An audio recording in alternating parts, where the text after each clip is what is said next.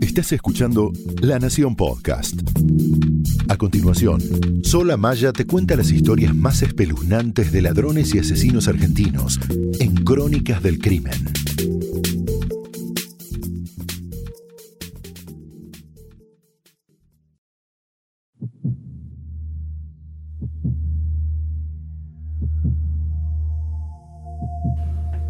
Saberio Morena dormía profundamente cuando su mujer lo despertó sobresaltada. Había escuchado un ruido en la parte de la casa donde funcionaba la joyería de la familia.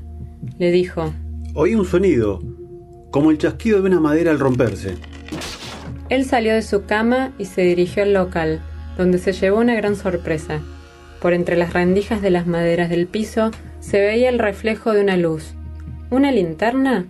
Comenzó a gritar aterrado. ¡Ayuda! ¡Ayuda! Los intrusos que pretendían irrumpir por ese hueco no alcanzaron siquiera a poner un pie en la superficie. Desaparecieron como si nunca hubieran estado allí. Ocurrió pocos minutos antes de las 2 de la mañana del 31 de octubre de 1924 en una joyería ubicada en Carlos Pellegrini al 538, en pleno centro porteño lo que hoy podría tratarse de un clásico intento de robo bajo la modalidad del boquete, en aquellos años causó conmoción por lo novedoso del método.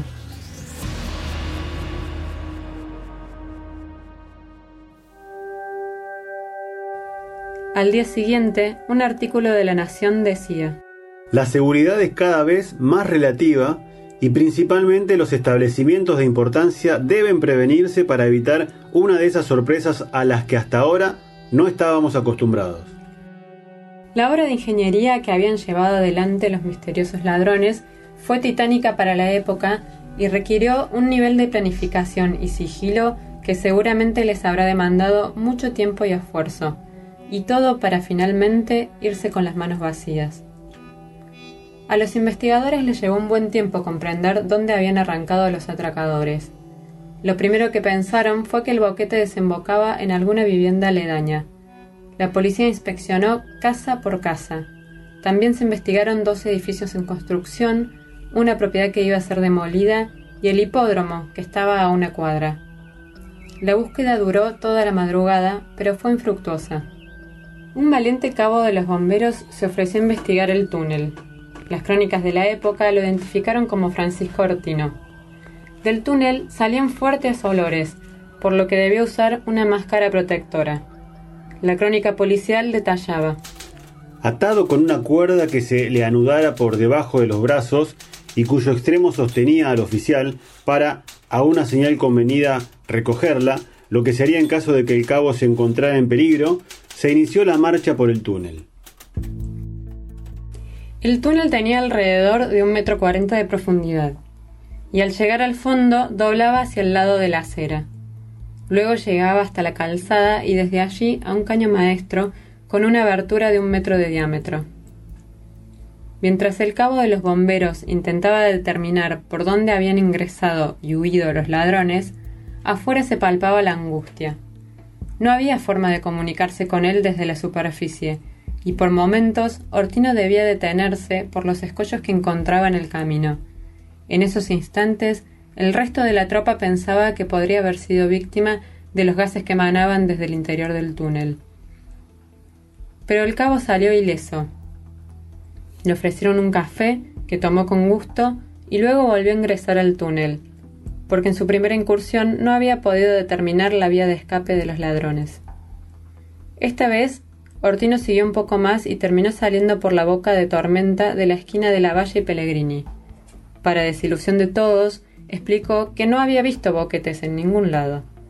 El misterio aumentaba y el cabo volvió a ofrecerse para una nueva incursión en el mundo subterráneo. El objetivo seguía siendo detectar cuál había sido el punto de ingreso y de salida de los asaltantes. Otra vez no hubo resultados positivos. La policía decidió ordenar una inspección al personal técnico de obras sanitarias, pero fue un hombre citado en las crónicas de la época solo como un conocedor que logró dar un empujón a la investigación. Se acercó a la comisaría al mediodía, cuando todos estaban a punto de darse por vencidos, y explicó que, contrariamente a lo que la policía creía, una persona podía pasar bastante tiempo dentro de las cañerías, excepto que lloviera. Esto derivó en una búsqueda más amplia. Significaba que los ladrones podrían haber ingresado al túnel desde mucho más lejos que las pocas cuadras que se habían revisado, como Recoleta o Puerto Nuevo, la zona de Dársenas que va desde Retiro hasta Palermo. Con esta nueva información se decidió suspender la fuerte vigilancia que se había instalado en la zona del centro y grupos policiales fueron enviados a inspeccionar las áreas más lejanas. Ahora sí, la investigación parecía mejor orientada.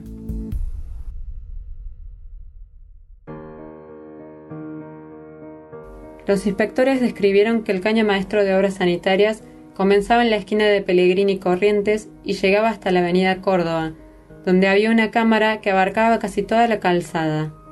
Desde allí partía un ramal de las mismas dimensiones hacia el este y otro hacia el norte. Una vez que la policía supo esto, se concluyó que los ladrones no habían ingresado por las bocas de tormenta. De ser así, y debido a lo minucioso de la obra realizada por los asaltantes, podrían haber corrido el riesgo de ser vistos, ya que se hizo evidente que habían entrado y salido varias veces durante la construcción del túnel. Por eso se asumió que seguramente el punto de ingreso era alguno de los sectores donde desembocaba el caño. A medida que avanzaban las inspecciones se fueron hallando varios objetos que probablemente habían pertenecido a los asaltantes. Un artículo en La Nación daba los detalles. Un taladro, una palanqueta, dos mechas para taladro, un cortapluma de dos hojas, dos pares de guante blanco, tres pilas para linterna y un par de medias verdes. Luego, los bomberos descubrieron unas tablas que seguramente habían sido usadas por los ladrones para evitar caminar sobre el agua en las cañerías, pero no encontraron ladrillos ni material que pudiera haber salido como efecto de la perforación del caño, por lo que asumieron que los atracadores se habían llevado esos restos con ellos. El hallazgo de objetos despertó en paralelo otro descubrimiento para la época, el de los buscadores de vida, que también solían merodear las cañerías en busca de alhajas, dinero u otros objetos perdidos. Estos personajes merecieron recuadros de las crónicas de la época sobre el atraco. En cuanto al hecho en sí, la policía no lograba salir de su asombro por la perfección del túnel llevado a cabo por los ladrones, una obra maestra que, no obstante, apenas sirvió para darle un buen susto al señor Morena, pero que a ellos no les permitió hacerse de ningún botín como habían planeado. Esa perfección, decía la policía y citaban los medios, no podía ser obra de ladrones criollos. Se sospechaba de asaltantes alemanes o rusos. Otra nota periodística explicaba.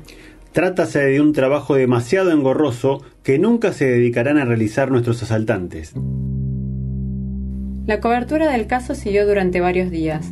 Tal era el asombro de los vecinos por la habilidosa obra maestra de los ladrones. Pero la investigación no parecía avanzar demasiado. Incluso los diarios le reprochaban al señor Morena el no haber sido más sutil cuando vio las luces en el piso de su local. En lugar de gritar, decían, podría haber llamado a la policía y atrapar a los ladrones con las manos en la masa. Pero eso no ocurrió y entonces no quedaba otra que buscar sospechosos con la poca información disponible. En las crónicas de la época se especulaba que los ladrones se habían tomado semejante trabajo al hacer el túnel porque no sabían que el dueño de la joyería, confiado en la ubicación del local en pleno centro y cerca de una comisaría, en realidad no tomaba demasiados recaudos en cuanto a la seguridad. En la casa había un capital de 80 mil pesos en joyas de su propiedad y 20.000 en consignación. Tampoco contemplaron los asaltantes ingenieros que los dueños del lugar dormían en habitaciones contiguas. No obstante, ciertos indicios daban cuenta de un plan previo. Algunos vecinos contaron que, tres meses antes del asalto, vieron una noche la puerta de la habitación de los dueños abierta. Entraron con un vigilante para revisar.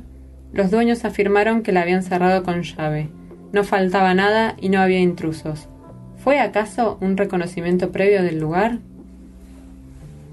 También se sospechaba de un cliente anónimo que había hecho varias compras en la joyería un año antes. Sabía de alhajas y preguntaba mucho. También había regresado al local 20 días antes del fallido robo. El joyero recordó que el hombre daba golpecitos con el zapato sobre las maderas del piso cuando no le gustaba la calidad de alguna joya. Morena se preguntó si no habría hecho eso para ver si el lugar contaba con un sótano, o para avisarle a un cómplice dónde debía hacer el boquete. El seguimiento del caso en La Nación terminó cinco días después, cuando se dio cuenta de que el caño maestro que había servido de vía de ingreso para los ladrones ya había sido reparado. Todo parece indicar que los audaces y frustrados perpetradores nunca fueron atrapados.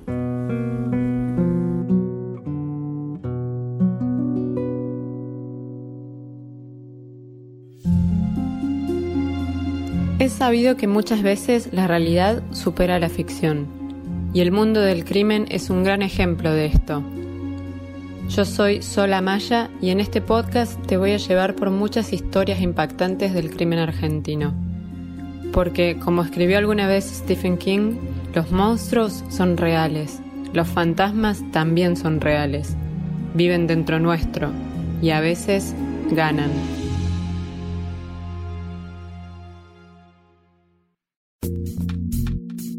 Esto fue Crónicas del Crimen, podcast exclusivo de La Nación. Escucha todos los programas de La Nación Podcast en www.lanacion.com.ar. Suscríbete para no perderte ningún episodio. Estamos en Spotify, Apple Podcast, Google Podcast y en tu reproductor de podcast favorito. Seguí escuchando La Nación Podcast.